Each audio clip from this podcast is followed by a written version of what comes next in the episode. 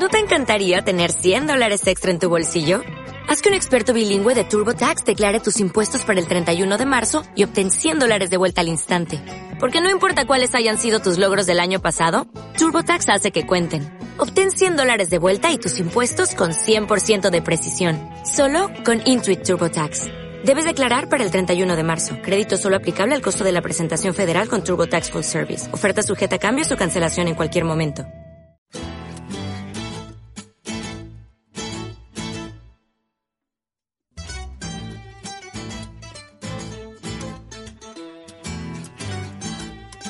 A continuación presentamos Foro Ciudadano, programa de conversación, debate e información sobre temas ciudadanos, al aire en más de 100 emisoras situadas en todas las regiones del país. ¿Será posible un Chile dialogante?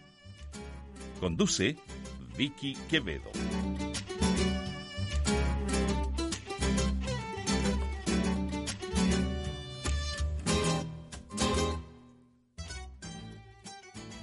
Bienvenidas y bienvenidos al Foro Ciudadano.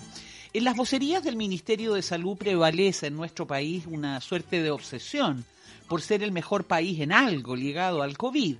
El ministro nos compara con países subdesarrollados como Brasil o se le va el foco comparándonos con lo que él señala Europa cual si todos los países fuesen la misma cosa en ese continente y además comparables con la América Latina.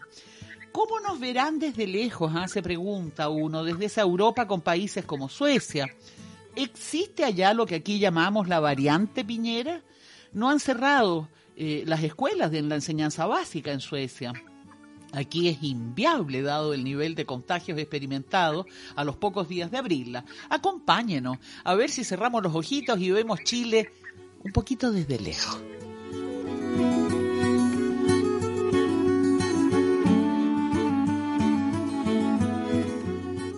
Estamos junto a Carlos Sansi. Nuestro invitado es abogado, tiene doble nacionalidad, chilena, sueca, y apunta arenas en la médula de sus huesos. Magallánico, de tomo y lomo, dice él. Carlos, muy bienvenido. Gracias, Vicky. Muchas gracias. Bienvenido, digo, a esta magia de la tecnología que te hace estar aquí en mi casa, desde donde trabajo. Hay mucho calorcito en el día de hoy que estamos grabando, hay plantas, flores.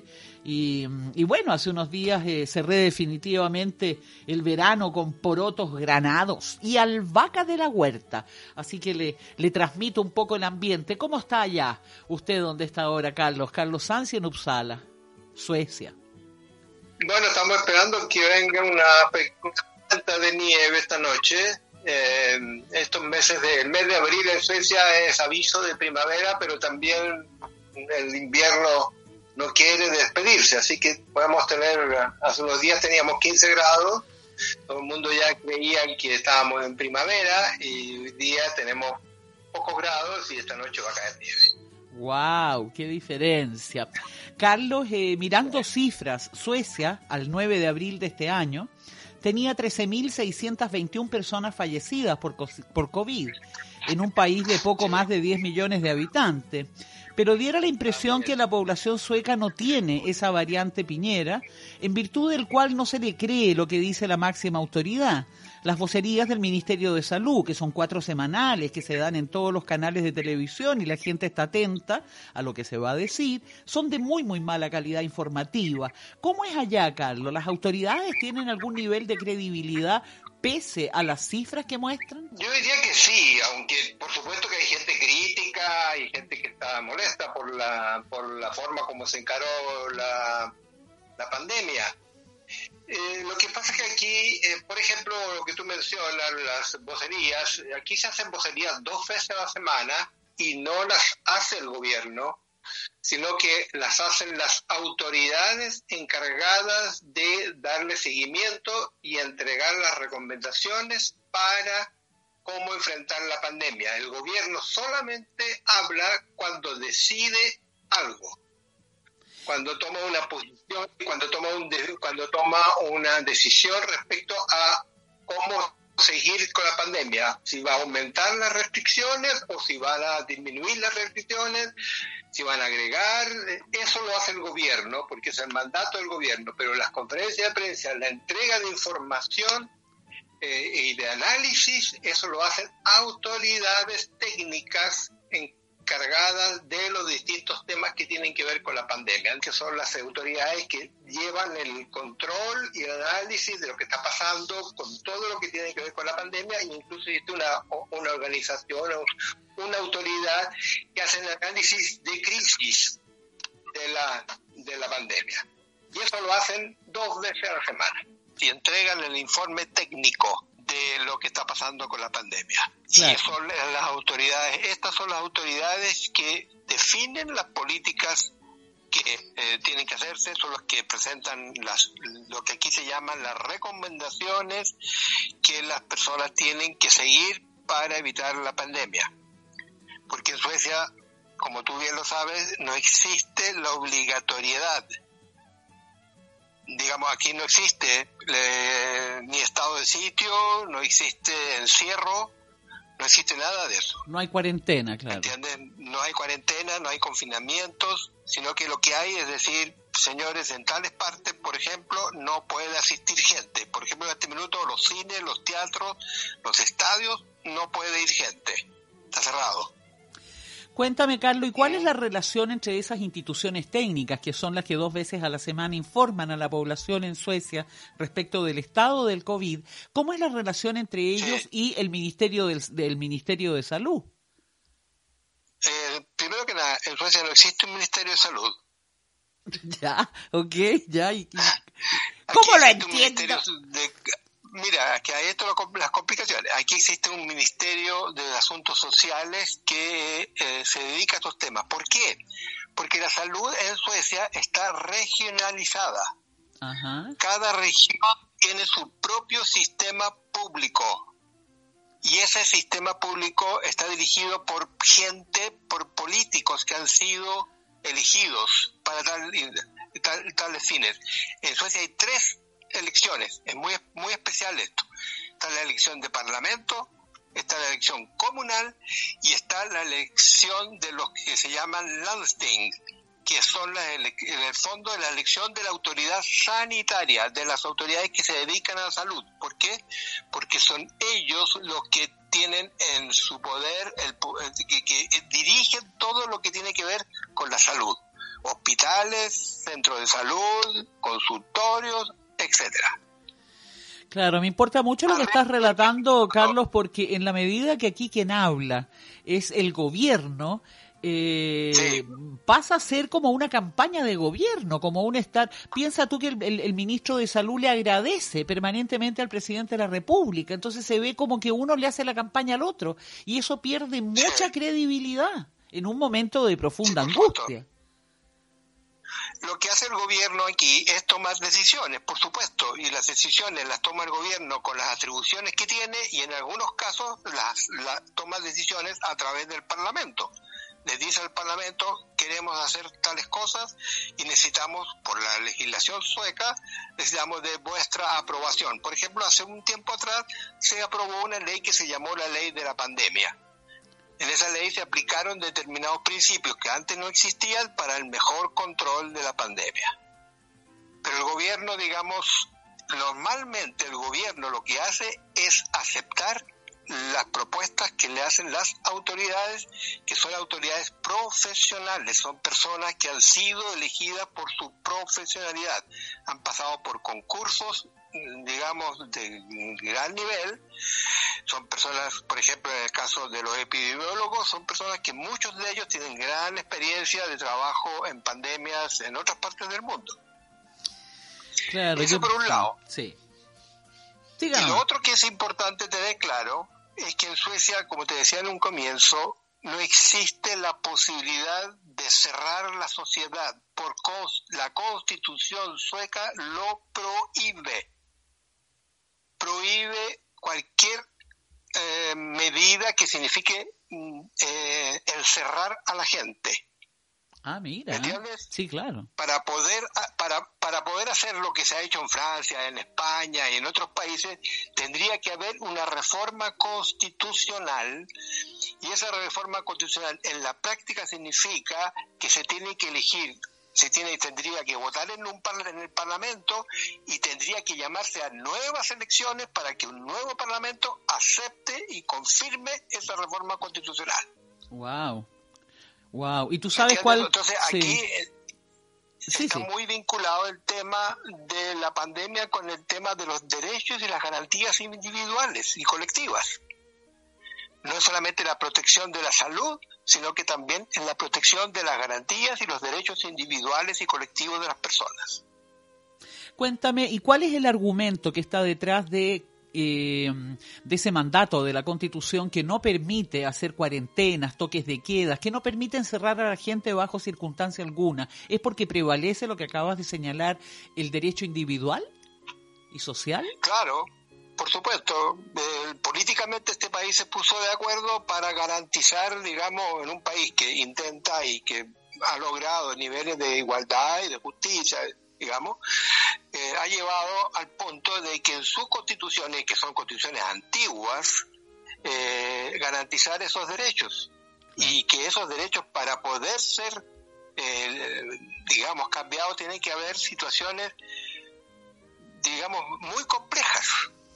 Digamos, yo, yo creo que nunca en la historia sueca, ni siquiera durante la Segunda Guerra Mundial, se dio una situación de ese tipo. Entonces esto tiene que tiene que ver con la historia sueca, tiene que ver con la historia política sueca, tiene que ver con la historia de la democracia sueca, digamos.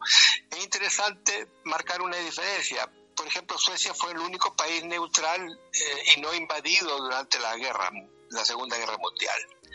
Los demás países escandinavos que sí han aplicado medidas de cierre, de confinamiento y de cuarentena, son países que tenían una legislación que les permitía hacer eso porque querían, después de la Segunda Guerra Mundial y después de haber sido invadidos, se aseguraron de que podían cerrar, eh, digamos, el país por cualquier eh, catástrofe, por decirlo así.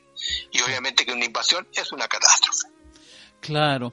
Te escucho con mucha atención, Carlos Sanz, tú que vives en Suecia, en la ciudad de Uppsala, tú que eres abogado, tienes doble nacionalidad, chilena y sueca. Eres un hombre que tiene Punta Arena ahí en la médula de sus huesos, magallánico, pero por sobre todo, según me ha dicho.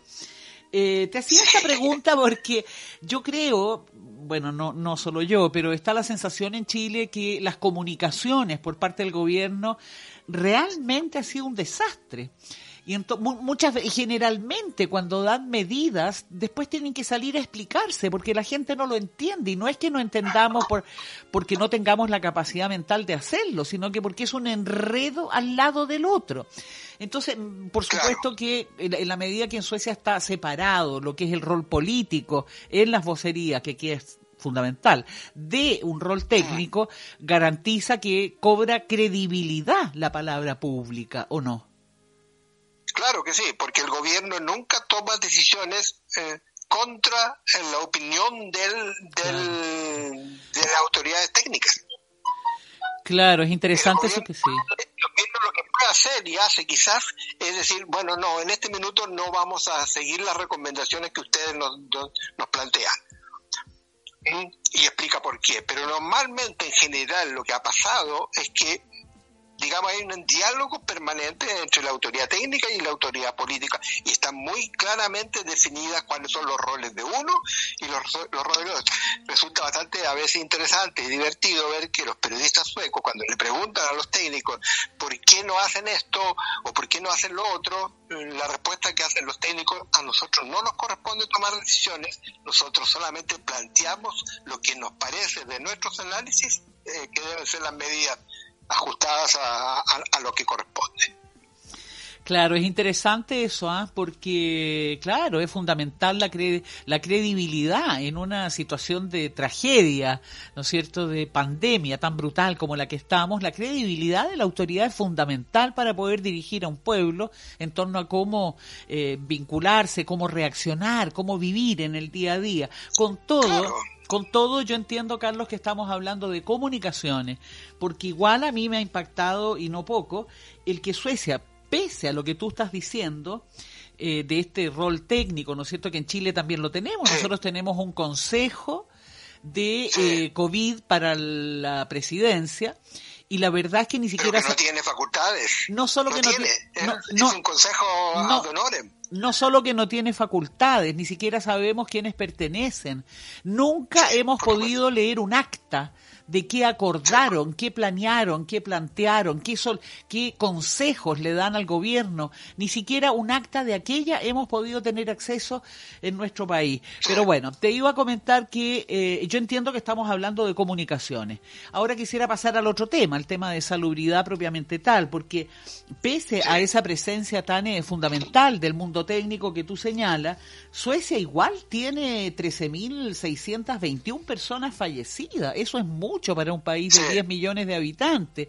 Eh, el gobierno reconoce, el gobierno reconoce algún error.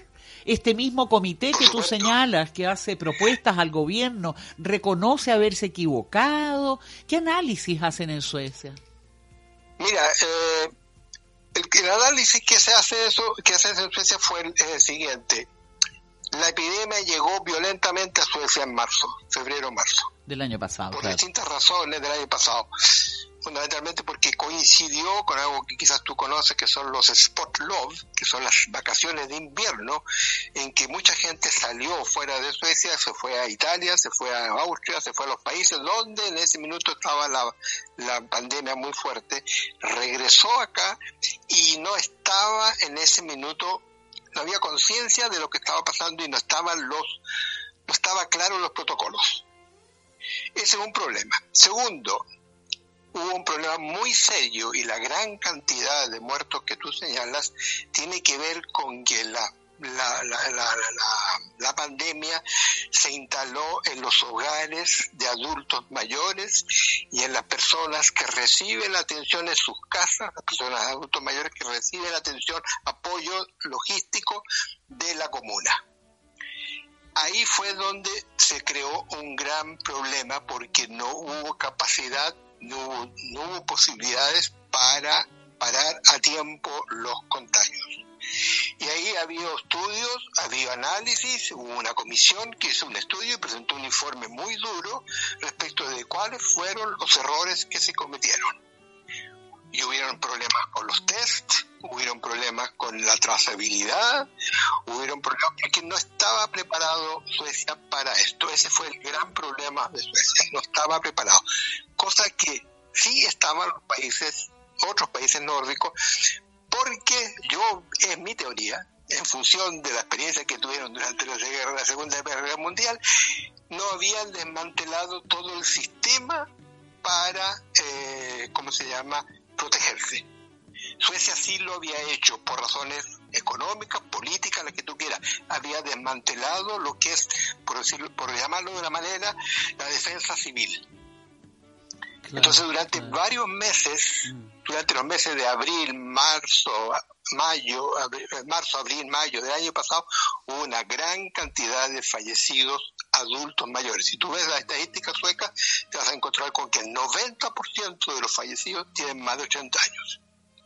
¿90%? Sí, sí 90% de los fallecidos tienen más de 80 años en un país de 10 millones y tanto de habitantes en los cuales los adultos mayores son una importante cantidad.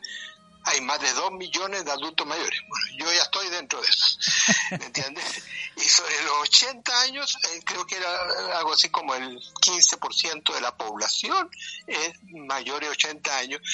Gente que era, estaba muy vulnerable y que sabemos que cuando se instaló la pandemia, tuvieron no la pudieron resistir, el sistema, eh, los sistemas de salud no, no daban abasto, no había experiencia, y eso lo han dicho todo el mundo, las autoridades lo han reconocido.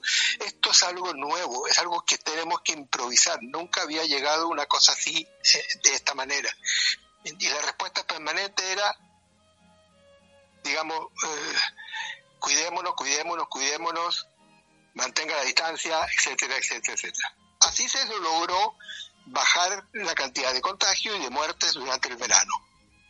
Volvió a subir en octubre, noviembre, pero ya la cantidad de fallecidos entre los adultos mayores empezó a bajar y, y ahora no te, no te voy a decir que sea inexistente, pero ha bajado cualquier cantidad porque como han vacunado fundamentalmente a las personas de 80 y 90 años, yo recién me vacuné la semana pasada, ¿me entiendes? Tengo 76 años, recién me vacuné la semana pasada porque la decisión del gobierno y de las autoridades eh, técnicas fue primera vacuna a, digamos, y segunda vacuna lo antes, después de las dos o tres semanas a esas personas.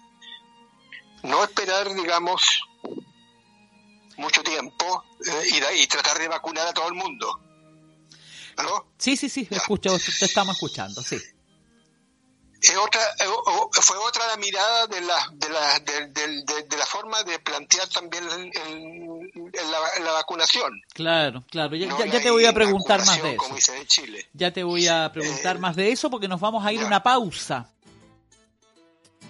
Estamos escuchando Foro Ciudadano. Este programa está disponible en el portal forociudadano.cl. Usted también puede escuchar las más de 1.200 ediciones que hemos realizado desde el año 2001, puesto que donamos nuestro archivo histórico al Museo de la Memoria y los Derechos Humanos. Ingrese a archivoradial.museodelamemoria.cl.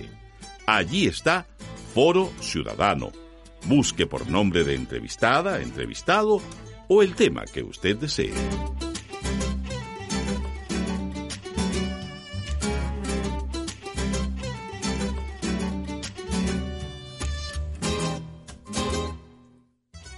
En Foro Ciudadano estamos conversando con Carlos Sansi, nuestro invitado abogado, tiene doble nacionalidad, chilena y sueca, tiene a Punta Arenas en toda su estructura magallánico, pero de tomo y lomo es nuestro invitado.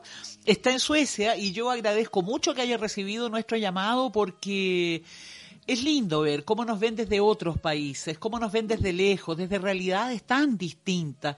A veces el Ministerio de Salud o el mismo presidente se compara con países europeos, con países que tienen niveles de desarrollo tan extremadamente distintos al nuestro, que, mm, es muy rara esa comparación que se hace. Por eso, Claro, por eso que es muy interesante también, Carlos, conversar y que tú nos expliques. Acá en Chile es el ministro de Salud el que da la vocería, con integrantes de su ministerio, subsecretarías, etcétera. Sin embargo, en Suecia son, eh, son eh, personas técnicas, como tú nos señalabas, y eso incide mucho en la credibilidad que el pueblo puede tener.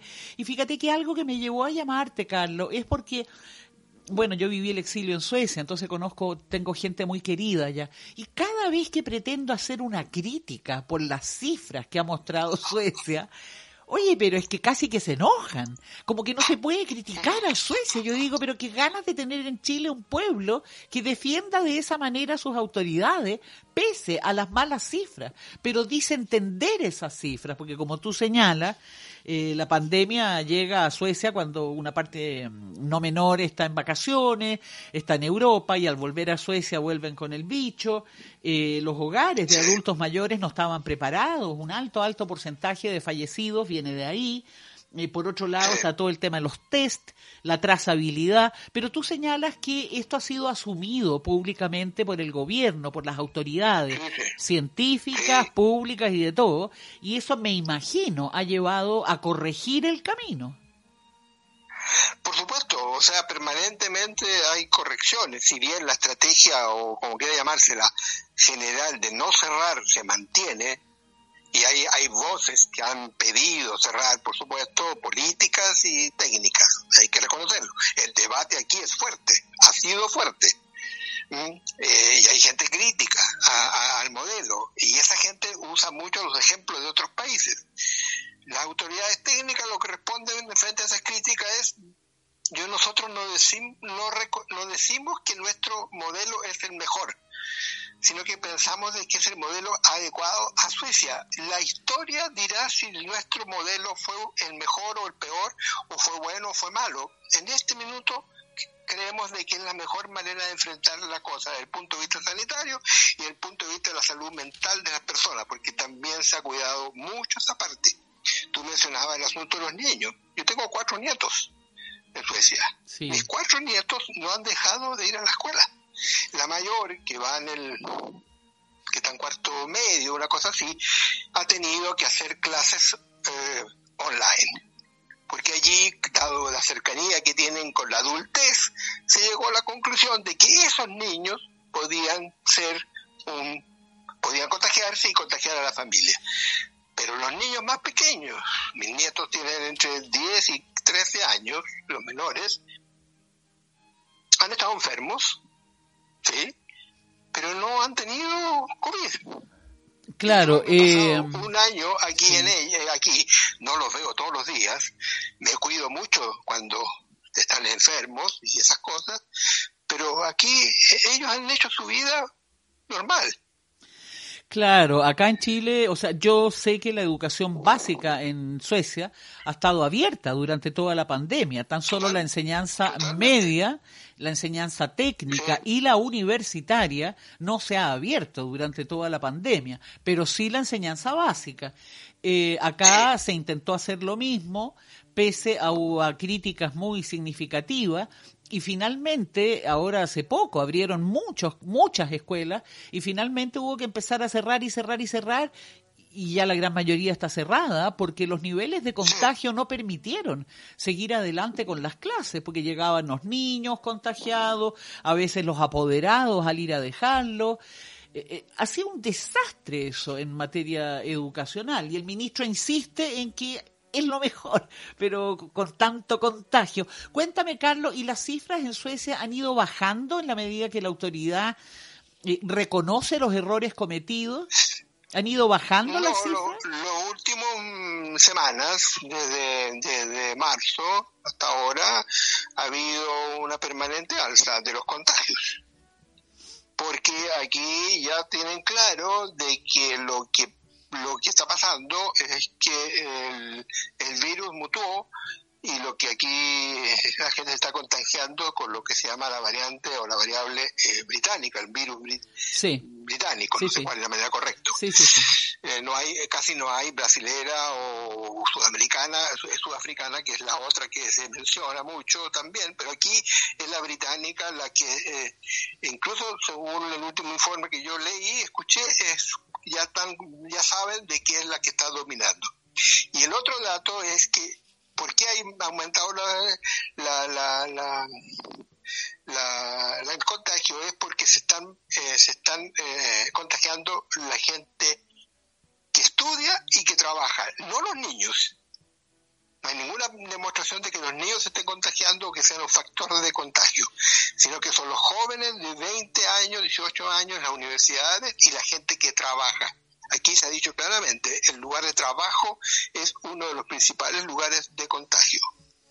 Y por lo tanto se ha instrumentalizado y se ha buscado muy activamente eh, el trabajo eh, remoto.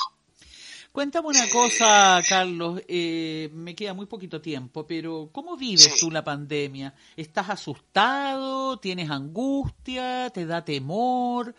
Eh, no. Sí, ¿cómo la vives? No, no, no he tenido temor porque yo he respetado las normas. ¿Has respetado las normas, ya? Y mis amigos, yo respetamos y nos encontramos en las calles, en las plazas y en los bosques. Muy rara vez, y si nos encontramos en alguna casa, es fuera de la casa, en algún, en algún lugar que tenga... Acabo de llegar de la casa de un amigo que me invitó a, comer, a almorzar, y lo hicimos fuera.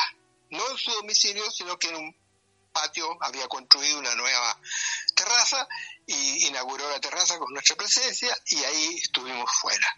Y ese es un acuerdo que tenemos entre nosotros nosotros no nos vemos en las casas, nos vemos en las calles, nos vemos en las plazas y nos vemos en los bosques.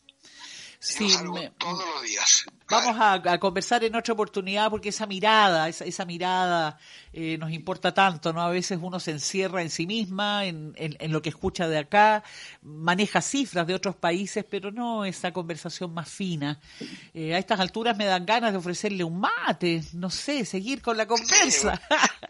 pero los, sí, pero los tiempos son los tiempos. Un abrazo muy cariñoso, Carlos Sansi, que ha aceptado esta conversación y por tu intermedio a toda tu familia, amistades comunes porque bueno, gracias a la magia de las, de, las, de las comunicaciones podemos sentirnos no tan lejos. En tu nombre daré los saludos, Vicky, y también un gran abrazo, cuídate mucho. ¿Tú te vacunaste ya? Las dos dosis. Qué bueno. Sí, sí, así que ahí igual hay que seguir cuidando. No, claro, por supuesto que, sí. Por supuesto que sí. Un abrazo grande. no, estamos a tu disposición cuando quieras comentar, discutir, conversar estoy a tu disposición. Muchísimas gracias, Carlos. Muchas gracias. Hemos escuchado Foro Ciudadano. Si llegó tarde al programa, lo puede escuchar íntegramente en www.forociudadano.cl. Conduce y dirige Vicky Quevedo.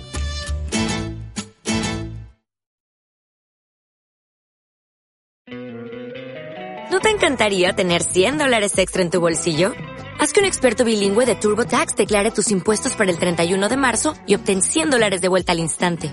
Porque no importa cuáles hayan sido tus logros del año pasado, TurboTax hace que cuenten. Obtén 100 dólares de vuelta y tus impuestos con 100% de precisión. Solo con Intuit TurboTax. Debes declarar para el 31 de marzo. Crédito solo aplicable al costo de la presentación federal con TurboTax Full Service. Oferta sujeta a cambios o cancelación en cualquier momento.